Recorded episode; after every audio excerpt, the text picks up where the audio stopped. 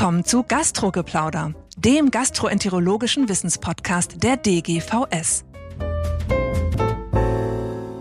Meine sehr geehrten Damen und Herren, liebe Freunde der Gastroenterologie und speziell des Gastrogeplauders, herzlich willkommen zu einer neuen Folge.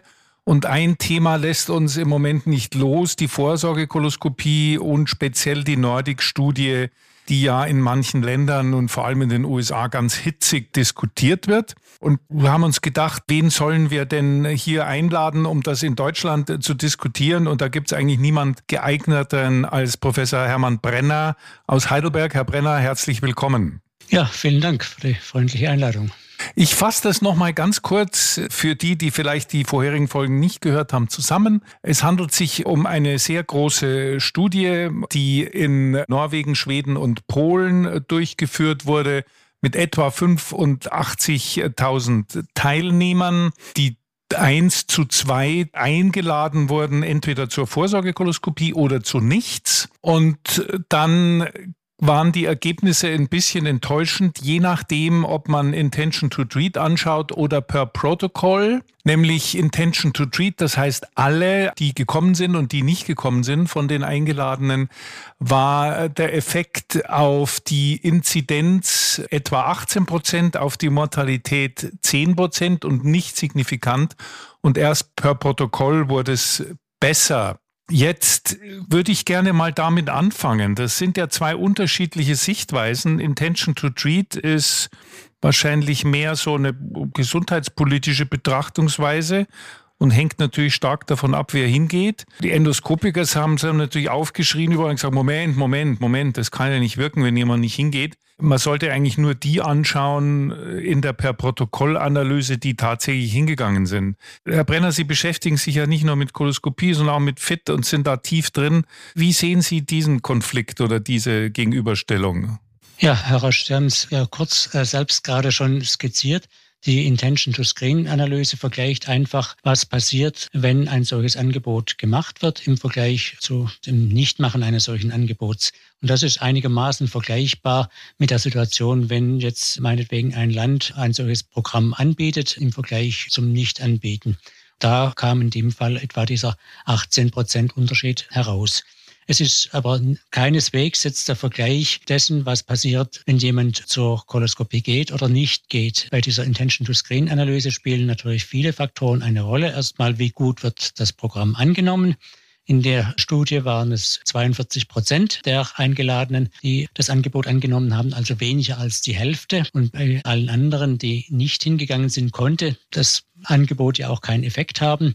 Also das ist der erste Punkt oder dazu. Ist das viel oder wenig oder wie ist denn das in der deutschen Landschaft? Das hängt einfach davon ab, wie man an die Leute herantritt und wie man einlädt. Und das, ja, wenn wir uns unser deutsches äh, Programm anschauen, äh, dann haben wir etwa folgende Situation. Wir haben tatsächlich pro Jahr eine scheinbar erstmal sehr geringe Teilnahmequote der Koloskopie ähm, von etwa zwei Prozent äh, der Berechtigten.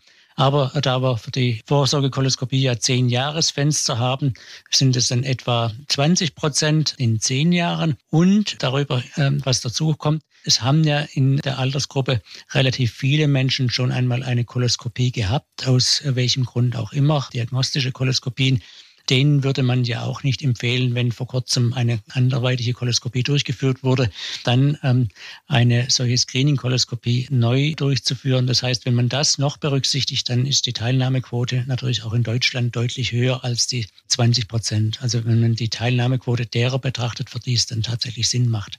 Aber wenn man es verdoppeln würde, dann landen wir auch bei den 42 Prozent. Also das ist dann gar nicht so schlecht, oder? Ja, in der Altersgruppe in äh, Deutschland, wenn man jetzt die Koloskopien insgesamt anschaut, also Screening und diagnostische äh, Koloskopien, da haben etwa 40 bis 50 Prozent der Menschen auch in den letzten zehn Jahren eine Koloskopie gehabt. Also das kommt dann dem durchaus nahe. Und interessanterweise, wenn wir uns anschauen, was haben wir erreicht seit Einführung der äh, Vorsorgekoloskopie in Deutschland im Jahr 2002, die Inzidenz ist um 20 bis 30 Prozent zurückgegangen. Während in anderen Ländern, wo es keine Vorsorgeangebote gab, zum Beispiel Norwegen hatte bis vor kurzem überhaupt keine Darmkrebsvorsorge, die Inzidenzen auf dem gleichen Stand geblieben sind wie noch vor 20 Jahren. Also insofern stimmen diese Ergebnisse eigentlich relativ gut überein mit dem, was die Studie jetzt zeigt. Eben, deswegen sind wir in Deutschland wahrscheinlich auch weniger aufgeregt als in den USA wo ja, äh, sagen wir mal, ganz andere Zahlen noch raustrompetet wurden. Ein interessantes Detail habe ich auch von Herrn Brettauer gelernt. Im Vergleich mit den Sigmoidoskopie-Studien da wurden die Leute ja nicht einfach eingeladen, sondern sie wurden gefragt, ob sie an einer Studie teilnehmen wollen. Und da, wenn die dann nachher randomisiert werden, ist die Teilnahmerate natürlich höher. Ganz genau. Aber ich glaube, ja. es ist realistischer, wenn man es so macht wie in dieser Studie. Eine Einladung, wie intensiv auch immer, und dann mal gucken. Ja, also der Unterschied jetzt zu den vorherigen Sigmodoskopie-Studien war tatsächlich, dass die Sigmodoskopie-Studien vorher schon eine Vorauswahl getroffen haben, sind dann zum Teil auf Teilnahmequoten um die 70 Prozent gekommen. Das war aber äh, tatsächlich eben per Design äh, gewissermaßen vorprogrammiert. Insofern hat man jetzt bei der Studie vielleicht realistischere äh, Teilnahmequoten. Aber also zu Ihrer Eingangsbemerkung, dass die Ergebnisse enttäuschend gering sind. Also ich denke vor dem Hintergrund, dass tatsächlich eben das Effekte sind, die man bevölkerungsweit sehen wird und nicht Effekte, die man jetzt bezogen auf Teilnehmer oder Nicht-Teilnehmer sehen muss, ist das nicht so wenig. Und wenn man wirklich anschaut, bei denen, die dann tatsächlich das Angebot wahrnehmen und wie da die Effekte sind, sehen die Ergebnisse ja schon ganz anders aus. Aber es kommt noch ein ganz, ganz wichtiger Punkt dazu. Wir haben jetzt eine Laufzeit dieser Studie von zehn Jahren gehabt. Das ist gewissermaßen eine Zwischenauswertung jetzt. Die Hauptanalyse ist ja vorgesehen nach 15 Jahren Laufzeit. Und jetzt muss man sich darüber im Klaren sein, dass Darmkrebs in der Regel eine sogenannte Sojourn Time, also Zeit, in der der Krebs schon vorhanden ist, aber noch nicht klinisch entdeckt ist, im Durchschnitt von, ja, je nach Studie, vier bis sechs Jahren hat. Das heißt, die Darmkrebserkrankungen, die in den ersten sechs Jahren eines solchen Programms entdeckt werden, sind in der Regel Darmkrebserkrankungen, die waren schon da zum Zeitpunkt der Rekrutierung und werden dann eben entdeckt. Und wenn man sich jetzt die kumulativen Inzidenzkurven anschaut aus der Studie von Brett Hauerdal, dann schneiden sich die Kurven in der Interventionsgruppe und in der Kontrollgruppe ziemlich genau nach sechs Jahren. Was schlichtweg heißt, in den ersten sechs Jahren sind es im Wesentlichen praktisch die bereits vorhandenen Darmkrebserkrankungen,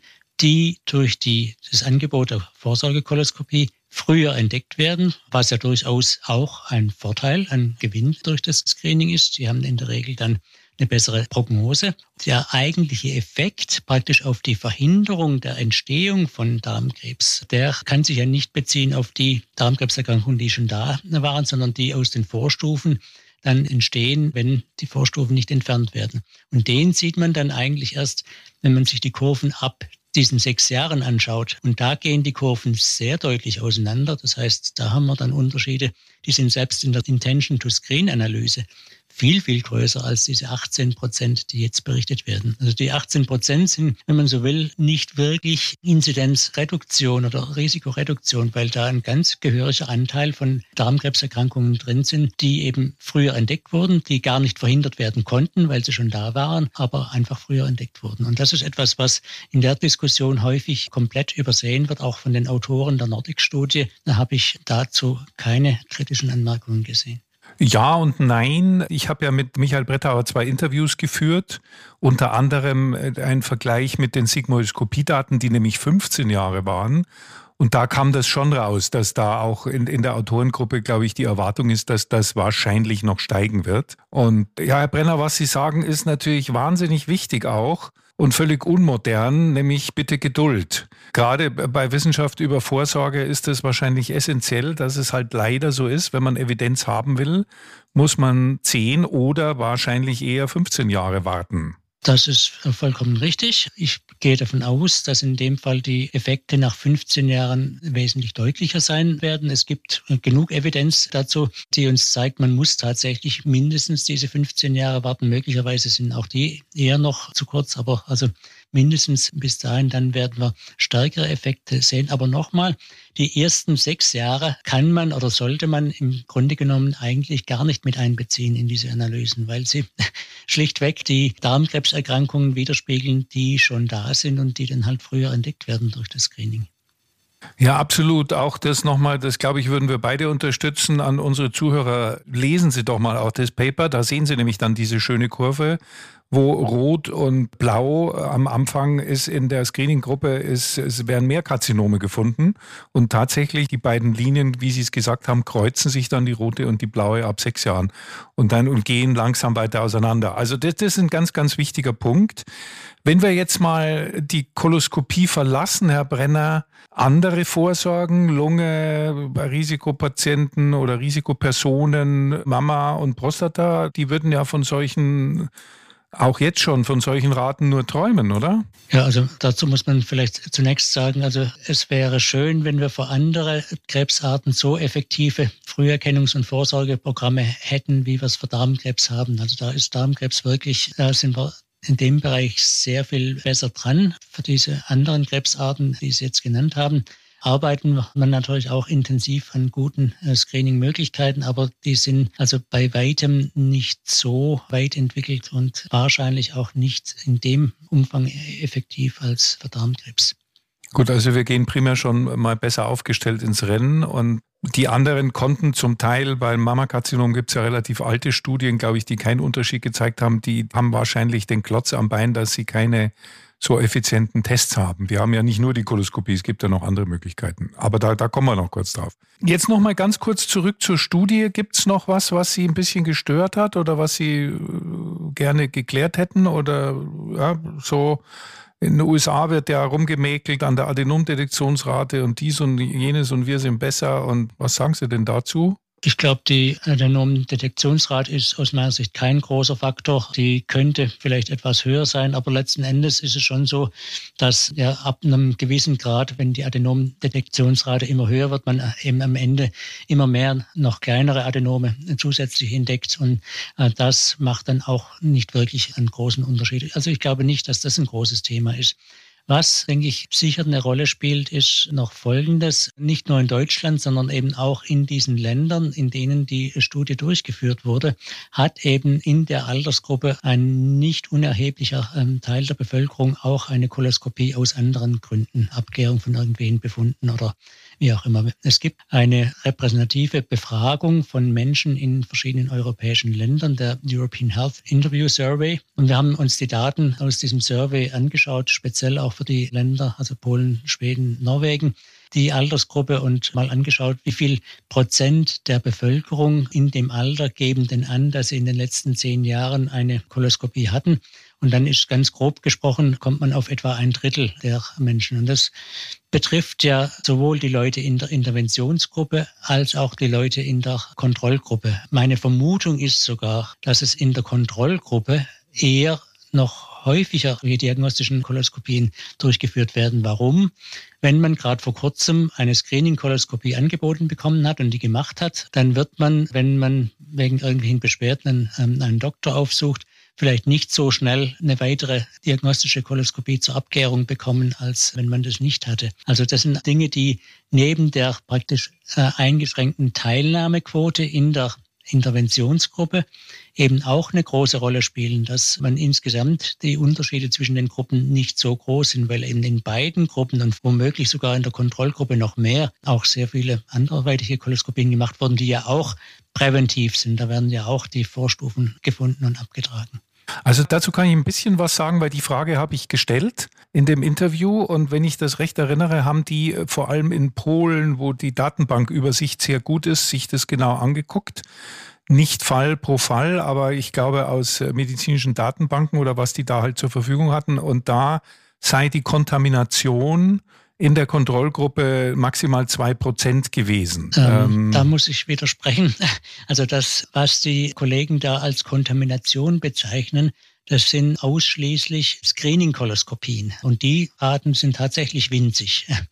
Aber auch in Polen gibt es eben in der Altersgruppe einen höheren Prozentsatz von Menschen, die eine diagnostische Koloskopie aus welchen Gründen auch immer machen. Und wenn man die anschaut, dann kommt man zu ganz anderen Prozentsätzen, nicht nur diesen zwei Prozent. Okay, das ist ja ein interessanter Punkt. Da müssen wir nochmal nachrecherchieren. Wir haben ja den Autor nicht hier und ich weiß das natürlich nicht. Also Kontamination in beiden Gruppen man kann natürlich sagen, okay, wenn es in beiden Gruppen ist, bleibt der Unterschied wieder. Aber das ist zumindest noch ein, ein offener Punkt. Ne? Selbst wenn die Kontamination in beiden Gruppen gleich groß wäre, würde es zu einer Verwässerung des Effekts führen. Aber wahrscheinlich ist es sogar in der Kontrollgruppe noch größer als in der Interventionsgruppe aus den eben angesprochenen Gründen. Aber nochmal, also der Unterschied zwischen dem, was wir eben besprechen und dem, was auch in der Studie selbst, in der Publikation als Kontamination bezeichnet wird, ist folgender. Ja, die Autoren betrachten bei der Kontamination Indikation immer nur die Screening-Koloskopien. Aber aus meiner Sicht müssen unbedingt die diagnostischen Koloskopien hier auch berücksichtigt werden, weil die eben genauso protektiv sind. Also ich stimme Ihnen absolut zu, dass man das wissen muss. Zur Beurteilung, man kann natürlich sagen, so ist das Leben und heutzutage wäre es wahrscheinlich noch höher weil die Leute damals, wie die angefangen haben, auch in skandinavischen Ländern nicht so viel Zugang hatten zu Koloskopien. Ja. Das ist halt, wie es ist. Ne? Aber sicher ein interessanter Punkt, den man noch weiter klären muss. Ich würde gegen Ende, Herr Brenner, noch mal so ein bisschen meine Anfangsfrage Intention to Screen versus per Protokoll so ein bisschen weiterspinnen oder noch mal die Perspektiven aufnehmen. Auf was soll man sich jetzt stürzen? Es geht ja auch viel um mediale Vermittlung. Da saßen ja wahrscheinlich ein paar Leute auf ihren Stühlen, die gesagt haben, ah, super, eine Studie, die sagt, die Koloskopie bringt nichts. Und andere sehen das wieder ganz anders. Wie würden Sie denn so eine Studie in der Öffentlichkeit vermitteln? Ja, also in der Öffentlichkeit ist natürlich immer die Gefahr, dass die Dinge sehr verkürzt nur wahrgenommen werden. Deswegen muss, müssen die Botschaften natürlich auch relativ einfach letzten Endes sein, aber selbstverständlich komplett richtig. Also für mich wären äh, die zentralen Botschaften die folgende. Erstens, man hat erstmalig in einer lange geforderten randomisierten Interventionsstudie gezeigt, dass das Angebot der Screening-Koloskopie ähm, effektiv ist, um die Inzidenz an Darmkrebs zu senken. Die Größenordnung, die hier gefunden wurde, um die 18 Prozent, ist vermutlich noch zu niedrig, weil wir noch nicht genug Laufzeit hatten. Aber ansonsten selbst 18 Prozent Senkung des Darmkrebsrisikos in einem Land wie Deutschland oder in einer Gesamtpopulation wäre ja schon gewaltig. Also der Effekt wird noch größer sein. Ähm, was verhindert werden muss, denke ich, in der Kommunikation mit der Öffentlichkeit ist der oftmals falsch wahrgenommene Eindruck, dass wenn Leute sich überlegen, soll ich jetzt die Vorsorgekoloskopie in Anspruch nehmen oder nicht, dann ist für die Menschen natürlich die Möglichkeit, ihr Risiko zu senken, viel, viel größer als diese 18 Prozent. Und da sind Ergebnisse wie die aus einer per Protokollanalyse natürlich viel relevanter. Selbst die unterschätzen aus den ja, verschiedenen Gründen, die wir gerade eben besprochen haben, noch die Risikosenkung. Aber da muss man wirklich unterscheiden, was kann man auf Bevölkerungsebene erreichen. Und da wären 20 Prozent aufwärts wirklich nicht schlecht. Also würde ich nicht als enttäuschendes Ergebnis bezeichnen. Und was kann man jeder Einzelne für sich erreichen in Risikosenkung? Und da sind wir bei ganz anderen Größenordnungen. Und das muss man einfach sauber unterscheiden. Also kann man sagen, wenn Sie Durchschnittsbürger sind, dann profitieren Sie schon davon. Wenn Sie dann Durchschnittsbürger sind, der zur Koloskopie geht, profitieren Sie noch mehr davon. Also das Zweite würde ich unbedingt unterstreichen. Das Erste würde ich anders formulieren. Ein Land, was seine Inzidenzraten um 20 Prozent niedriger bekommen will, ist gut beraten, die Vorsorgekoloskopie anzubieten. Das ist doch super. Jetzt äh, ganz am Schluss, äh, Sie beschäftigen sich ja auch sehr viel mit Stuhltests und haben viele Studien gemacht über den FIT, der in vielen anderen europäischen Ländern primär angewandt wird. Und Herr Brenner, was ich so höre, kommt nächstes Jahr die erste randomisierte Studie aus Spanien, FIT versus Koloskopie raus. Da müssen wir uns ohnehin auch nochmal treffen. Aber wie beurteilen Sie denn da die Lage? Das ist ja wahrscheinlich die eigentliche Herausforderung auf gesundheitspolitischer Ebene. Ja, also die FITs sind natürlich auch ein sehr gutes Instrument, um Darmkrebsvorsorge zu machen, gar keine Frage. Sicher auch, um Leute zu erreichen, die sich eben nicht primär zu einer Vorsorgekoloskopie entscheiden können.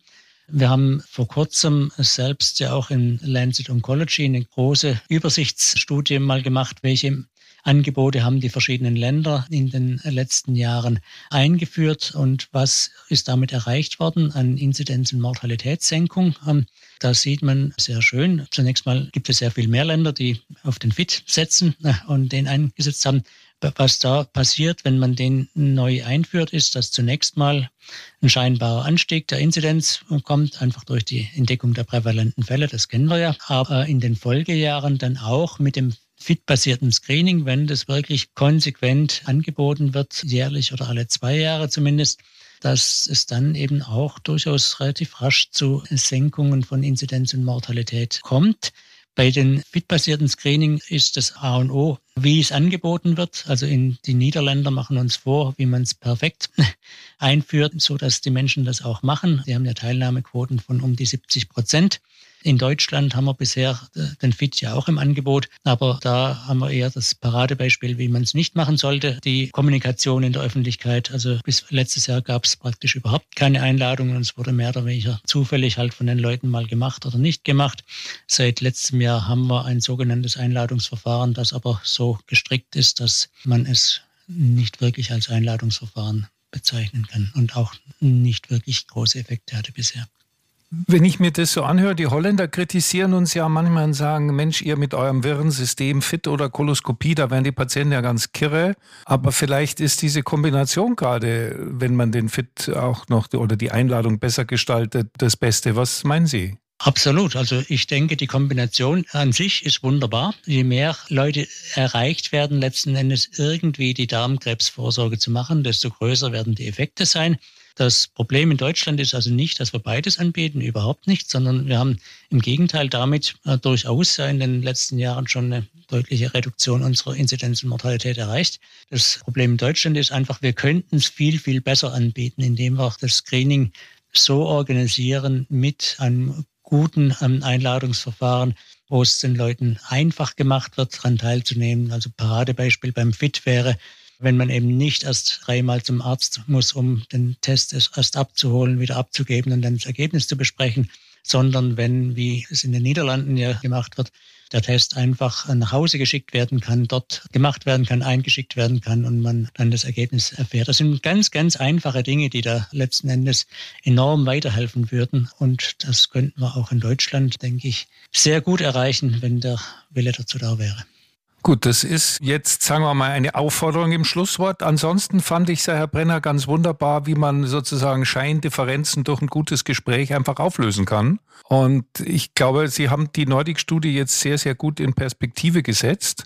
Und ich hoffe sehr, dass wir uns nächstes Jahr, wenn die FIT-Studie da ist oder auch sonst, noch weiter unterhalten können. Ja, sehr gerne. Ich würde mich freuen, wenn ich etwas beitragen konnte zur Aufhellung von ja, möglichen Diskrepanzen in der Interpretation von dieser wirklich wichtigen Studie, die wir jetzt hatten. Nein, absolut. Und dafür möchte ich mich ganz herzlich bedanken, meine Damen und Herren, auch Ihnen fürs Zuhören. Wie immer haben wir auf der Website der DGVS auch die Papers im Hintergrund, Nordic sowieso, aber auch das angesprochene, die Übersichtsarbeit von Herrn Brenner in Lancet Oncology und andere relevante Papers zum Thema. Bleiben Sie uns gewogen, schreiben Sie uns Vorschläge, was Sie gerne hätten und sind Sie nächste Woche wieder dabei. Vielen Dank. Das war Gastrogeplauder, der gastroenterologische Wissenspodcast der DGVS. Alle Informationen und Links zur Folge finden Sie in den Show Notes und unter dgvs.de slash podcast. Haben Sie Feedback oder Fragen zur Folge oder möchten Sie ein Thema vorschlagen, dann schreiben Sie uns an podcast.dgvs.de. Vielen Dank fürs Zuhören und bis zum nächsten Mal bei Gastrogeplauder.